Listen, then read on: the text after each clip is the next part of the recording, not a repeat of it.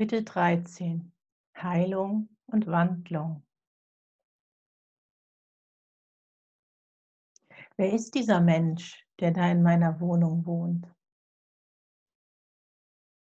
Das war die neue Frage, die ich mir in diesem Sommer 2016 mehr als einmal stellte. Ich hatte mich so sehr verändert. All die neuen Denkweisen, die unsichtbaren Helfer, Schutzsteine, Energie fließen lassen durch Reiki, Energie lenken können, das Erlebnis im Kornkreis, meine Offenheit für Dinge, von denen ich sicher war, dass ich sie noch zwei Jahre zuvor als Unsinn abgetan hätte. All das war plötzlich eine ganz unerwartete, selbstverständliche Realität für mich. Ich war so unglaublich offen und ich war neugierig. Es gefiel mir, diesen neuen Menschen, als den ich mich erlebte, zu begleiten. Sieben Jahre nach ganz unten. Sieben Jahre nach dem Gefühl, überall unerwünscht zu sein. Erst bei meinen Eltern, dann bei meinem Mann und die längste Zeit auch bei mir selbst. Es hatte sich etwas grundlegend verändert. Ich war mir nicht mehr unerwünscht durch lange Zeiten von Selbstmitleid hindurch hatte ich die Ebene des Mitgefühls erreicht. Ab sofort war dies zu meinem Weg in die Selbstliebe geworden. Noch nannte ich ihn nicht so. Doch sie gefiel mir, diese Frau in meiner Wohnung. Nach all diesen enormen Schritten auf dem Weg der Heilung und Wandlung war es nun Zeit für das älteste Trauma, der Todesangst meiner Mutter gegenüber, die aus einem früheren Leben zu stammen schien. Ein halbes Jahr nachdem ich diese Angst erstmals hatte benennen können, war der Zeitpunkt gekommen, sie näher zu betrachten. Zusammen mit meiner Heilpraktikerin ging ich diese Aufgabe an. Eine Rückführung zurück in ein Leben, das die Todesangst erklären und heilen können sollte. Meine Bilder und Erkenntnisse hielt ich danach in diesen Worten fest.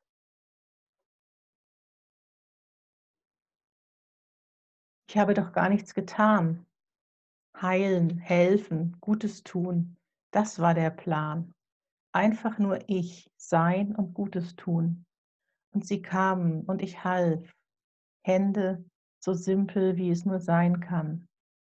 Gott hat keine anderen Hände als die deinen, helfende Hände, deshalb auch Finn zum Erinnern, wie Hände helfen können, einfach nur Hände.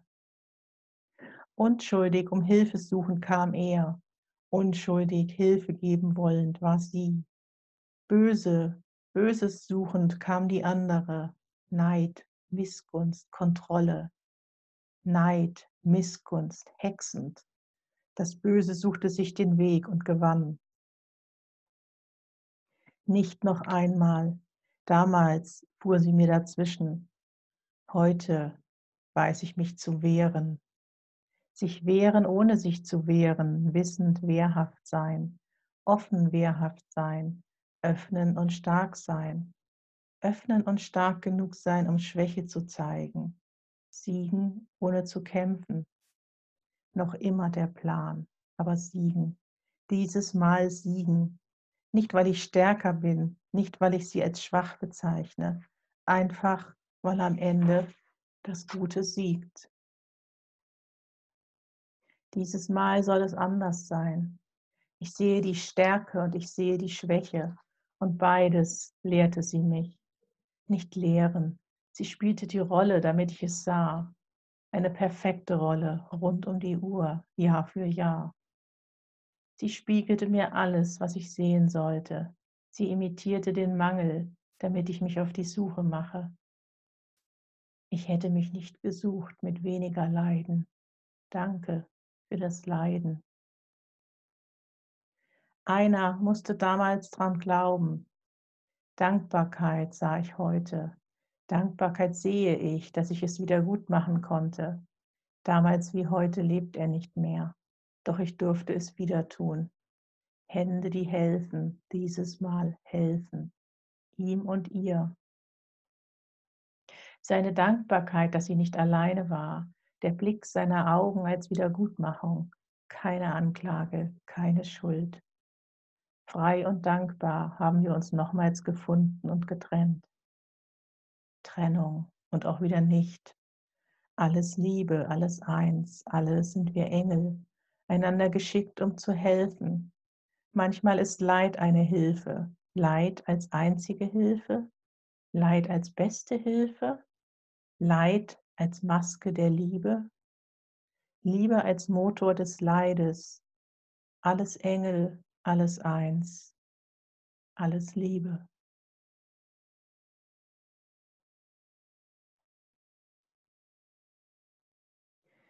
Unendliche Wahrheit, perfekte Erkenntnisse, Heilung, Tränen der Dankbarkeit für meinen gewandelten Blick und ungläubiges Staunen über die Synchronizitäten des Lebens.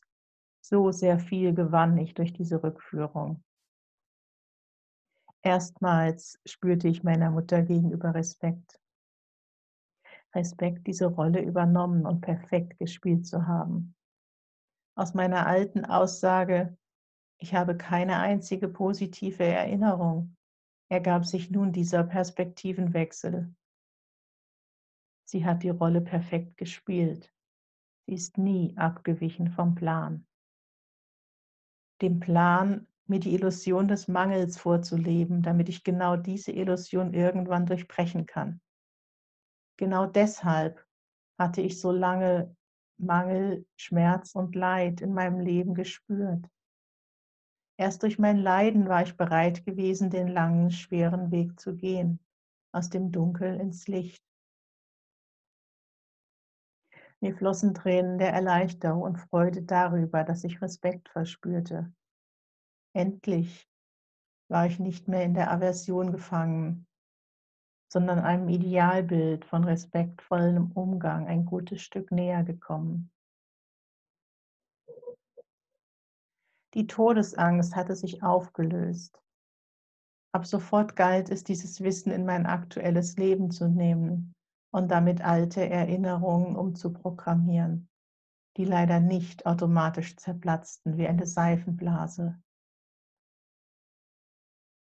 Der alte Schmerz war noch deutlich eingebrannt in mir. Doch so weit gekommen war ich bereit, auch alle weiteren Schritte zu gehen. Irgendwie ging es weiter.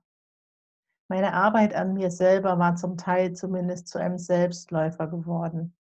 Sicher bedurfte es auch weiterhin eines klaren Ja zum Weitergehen, doch auch rollte es. Ich war noch nicht am Ziel. Ich war noch nicht im erfüllten Leben angekommen. Ich folgte einem inneren Antrieb, ohne wirklich das Ziel zu kennen. Denn beschreiben konnte ich das erfüllte Leben ja noch nicht.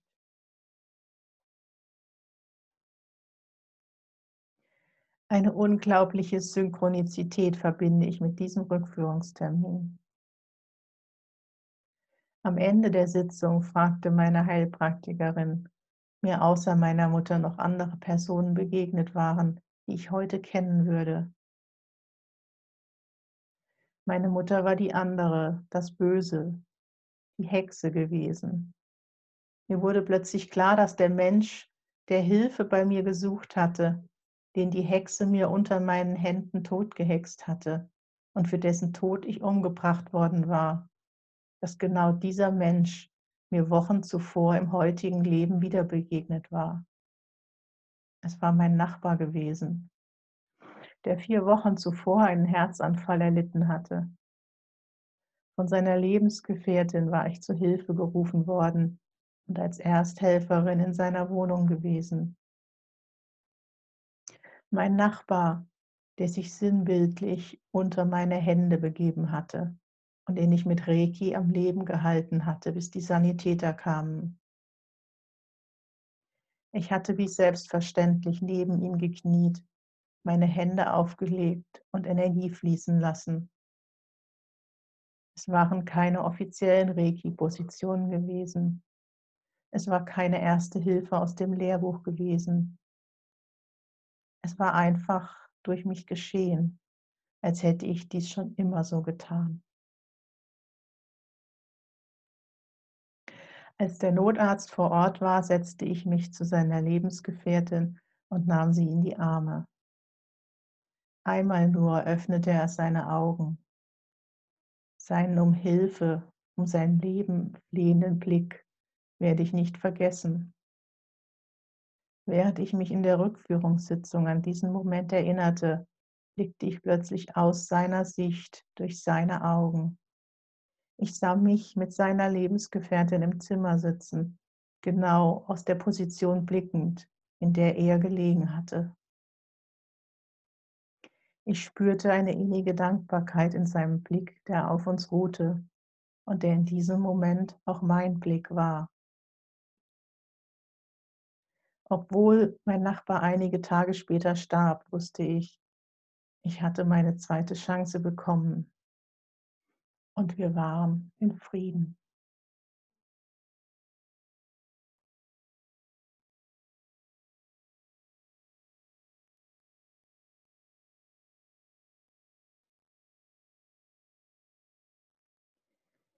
In der Rückführung war ich die Frau mit den heilenden Händen gewesen.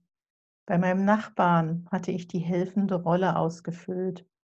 Und auch sonst nahm das Helfen einen immer größer werdenden Stellenwert ein. 2016 war das Jahr, in dem ich für Betriebsratsarbeit freigestellt war. In den Jahren zuvor hatte ich mich auf das betriebliche Eingliederungsmanagement spezialisiert. Ich betreute Kollegen mit gesundheitlichen Problemen, vorrangig solche mit länger andauernder Arbeitsunfähigkeit und organisierte mit ihnen einen geeigneten Weg zurück ins Arbeitsleben. Meine eigene Geschichte war perfekt für diese Tätigkeit geeignet. Vieles kannte ich aus erster Hand. Dazu kam, dass ich 2012 aufgrund meiner Erfahrung mit meinen eigenen Einschränkungen nach dem ersten Autounfall aktiv an der Gründung des Betriebsrates beteiligt gewesen war. Damals schon war meine treibende Kraft gewesen, mögliche Probleme bei einer Rückkehr nach Arbeitsunfähigkeit für meine Kollegen verringern zu können. Die Arbeit in diesem Gremium lag mir sehr am Herzen und war ein perfekter Ausgleich zu meinem eigentlichen Managerjob, in dem ich immer weniger Sinn sah. In diesem Sommer nun bekam ich einen Impuls durch meine Aufstellungsarbeit, der auf der Betriebsratstätigkeit aufbaute. Nachdem sich auf dem Brett das neue, helle, leuchtende in meinem Leben gezeigt hatte, teilte mir meine Therapeutin ihren Eindruck von mir mit dass sie sich mich sehr gut in ihrer Rolle vorstellen könne. Rollentausch. Ein Angebot, den Stuhl zu wechseln. Mehr als 15 Jahre nach Beginn meines eigenen Therapiemarathons. Ich als Therapeutin? Es sprengte für den Moment meine Vorstellungskraft und doch ließ der Gedanke mich nicht los. Ich zögerte, fand jedoch kein wirklich greifbares Argument dagegen. Dieses Ja lud mich ein, den Klientenstuhl zu verlassen, auf allen Ebenen. Sie selber leitete regelmäßig Abendkurse zur Vorbereitung auf die Heilpraktikerprüfung. Noch bevor ich meinem Verstand zuliebe für einen Probeabend im laufenden Kurs saß, sah ich bereits das Erfolgsbild vor meinem inneren Auge meinen Tag der mündlichen Prüfung im Frühjahr darauf und mich, wie ich mich darüber freute, bestanden zu haben. Ich konnte nicht anders. Die Entscheidung war jenseits des Verstandes längst gefallen. Ich meldete mich für ihren Vorbereitungskurs und zur Heilpraktikerprüfung an. Über die folgenden Monate hinweg wurde dieser neue Weg, der sich binnen kürzester Zeit gezeigt hatte und den ich binnen weniger Wochen aktiv eingeschlagen hatte, zu einer gedanklichen Herausforderung. Ich war gefordert, mich erneut umzuprogrammieren. Nicht mehr Patientin, nicht mehr Klientin, sondern Therapeutin. Nicht mehr nach Hilfe rufen, sondern Hilfe geben. Ich erkannte, wie sehr ich nicht nur in der Opferrolle, sondern auch in der hilfesuchenden Position festgesessen hatte und wie stark ein Teil in mir dort noch immer saß. Alleine für dieses Erkennen, Umdenken und Loslassen schon hatte es sich gelohnt, diesen Weg einzuschlagen.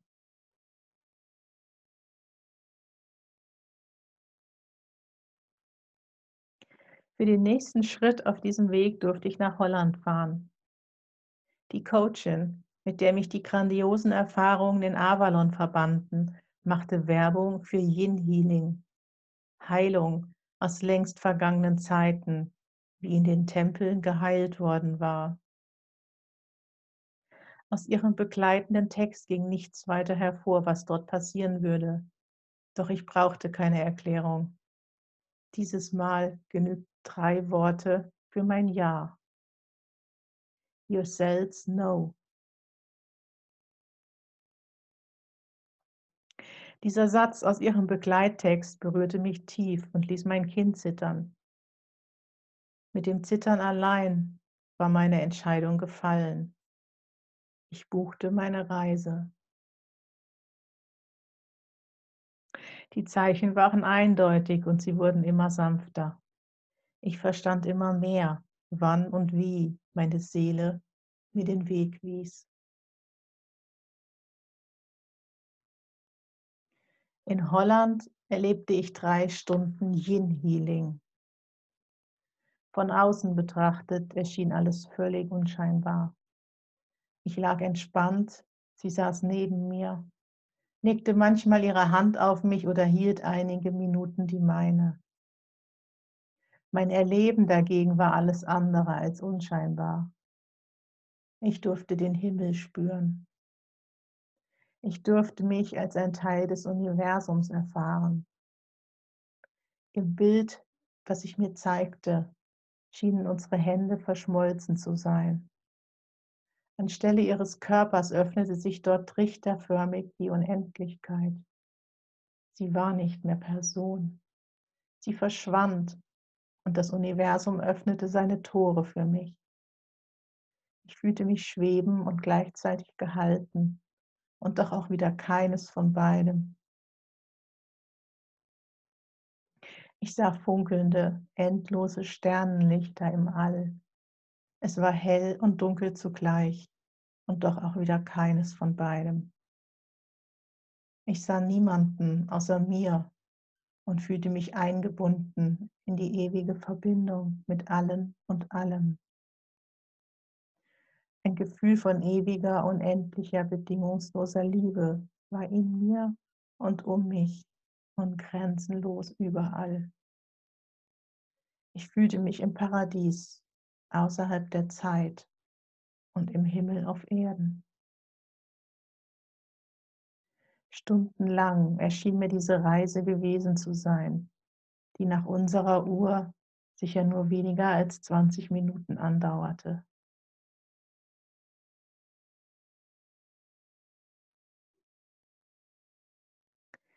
Aus diesem paradiesischen Gefühl wieder herauszufallen, war ein kalter Entzug. Es tat so weh. Meine Sehnsucht war riesengroß. Schwer nur konnte ich mich beherrschen, nicht vor Sehnsucht nach dieser erfahrenen Geborgenheit laut aufzuschreien. Was für ein grandioses Geschenk, zu dem mich lediglich ein Kindzittern aufgefordert hatte. Meine Sehnsucht nach Heimkommen erfuhr hierdurch eine deutliche Verfeinerung und Verstärkung. Ich hatte mich erinnern dürfen, wie es sich anfühlt, fern der Dualität unserer Welt, wie es sich anfühlt, das Zuhause-Sein in der Unendlichkeit und in der bedingungslosen Liebe.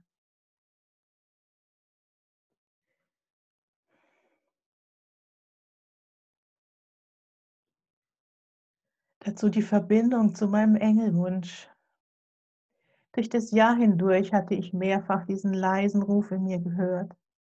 Lass mich ein Engel sein. Mehr als einmal hatte ich ihn bereits ausgesprochen. Hier erfuhr auch dieser Satz Erweiterung und ich wagte es, meinen Wunsch mit der Coachin zu teilen. Lass mich ein Engel sein.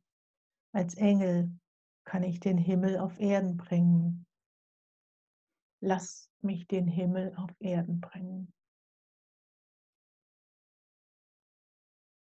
Wie das genau gehen sollte, musste ich ja nicht sofort wissen. Die Sehnsucht nach einer Wiederholung dieser Erfahrung, einer Wiederholung aus eigener Kraft, reihte sich weit oben ein in die Liste der Motivationen, die mich vorangehen ließen.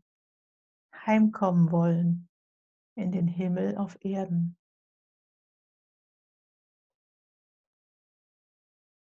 Deutlich konkreter war dagegen die Aussage meiner Gegenüber am Ende der dritten Stunde. Auch du besitzt Heilkräfte. Auch du bist eine Heilerin. Ein großer Anteil in mir fühlte sich einmal mehr überrumpelt. Für einen anderen Teil fühlte es sich wahr an. Und genau dieser Teil bestätigte ihre Aussage. Ja, dem ist wohl so. Es war ein sehr herausfordernder Impuls. Nicht nur mit dem Bild von mir als Heilpraktikerin oder Therapeutin durfte ich mich nun anfreunden. Die Heilerin kam noch hinzu.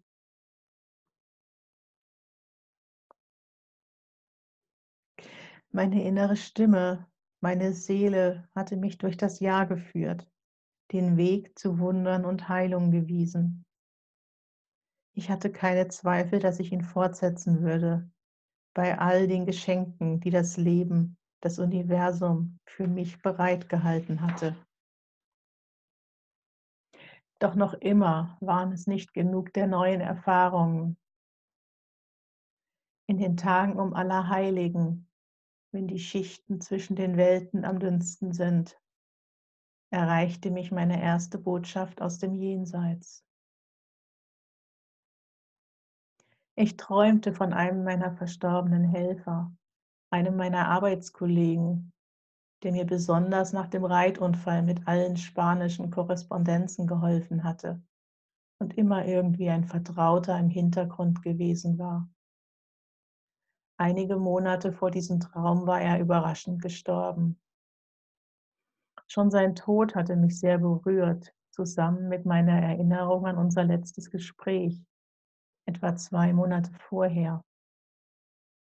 Es hatte für das Gespräch keinen wirklichen Anlass gegeben, und doch hatten wir lange beisammen gesessen. Beim Gehen hatte ich Tränen in den Augen gehabt. Da war eine leise Frage in mir gewesen. Wann würden wir uns wiedersehen? Ich hatte eher damit gerechnet, dass er für einige Zeit zum Arbeiten ins Ausland gehen würde, doch nicht mit seinem endgültigen Abschied. Rückwirkend hat es für dieses Gespräch damit sehr wohl einen Grund gegeben. Es war Teil seiner letzten Runde gewesen. Dass sein Tod nicht sein Abschied war, wurde mir im November bewusst. Wie ein besonderer Traum fühlte es sich an in dieser Nacht. Ein Klartraum? Obwohl ich schlief, fühlte ich mich irgendwie bewusst und wach. Ich sah mich meinem Kollegen gegenüber. Wie auf einem Thron saß er vor mir und machte auf mich den Eindruck eines Grafen. Da war so ein unglaublich tiefes Gefühl von Liebe zwischen uns. Unser Treffen war beides, ein wortloses Miteinander und ein Kommunizieren mit Worten. Er hatte noch eine Botschaft für mich. Den einen Satz, den ich aus dem Traum mit in das Wachsein nahm, ist dieser. You will be singing the full song. Ich verstand sofort, dass er damit die ganze Bandbreite des Lebens meinte, von den tiefsten Tiefen bis hin zu den höchsten Höhen. Von letzterem spürte ich mich klar noch weit entfernt trotz aller Geschehnisse. Von daher empfand ich seine Botschaft als ein Versprechen auf Wunder.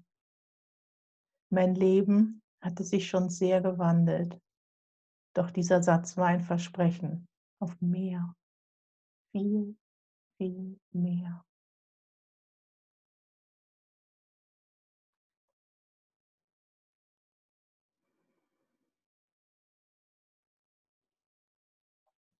Noch ein weiterer Traum bestätigte mir, goldrichtig zu liegen mit meinen Entscheidungen, die auf so sehr ungewöhnliche Art und Weise fielen.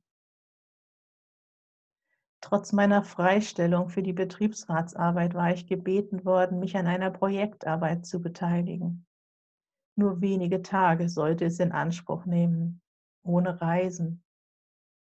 Ich fühlte mich überrumpelt von dieser telefonischen Anfrage, Anfrage und sagte daher zu, um es Stunden später zu bereuen. Es wären Überstunden gewesen, es wäre Stress gewesen. Es kam mir vor, als ob ich ein Versprechen mir selbst gegenüber gebrochen hatte. Ich hatte ein ganzes freies Jahr ohne meinen Managerjob verbringen wollen. Ich wollte mich immer mehr darauf fokussieren, Dinge zu tun, die mir gut tun. Die gerade gegebene Zusage stand dem entgegen. Und doch war ich immer stolz darauf gewesen, zu meinem Wort zu stehen. Ich war und wollte immer die Zuverlässige sein. Was war wichtiger? Mein Bild nach außen oder mein Seelenwohl? Es kostete große Überwindung und doch nahm ich meine Zusage zurück. Direkt am nächsten Morgen kommunizierte ich, dass ich eine falsche Entscheidung getroffen hatte. Die Belohnung für dieses ehrliche Eintreten für mich selber folgte auf dem Fuße. An den Traum der folgenden Nacht kann ich mich sehr gut erinnern. Der Himmel sprach mit mir. Ich erinnere mich an Wolken, die sich im Himmel zu Worten und Botschaften formten. Auch ohne Erinnerung an die Inhalte war mein Gefühl eindeutig. Der Himmel freute sich unendlich über meine Absage. Er jubilierte. Ich selber war mir mit dieser Umkehr treu und wichtiger gewesen als mein Bild im Außen.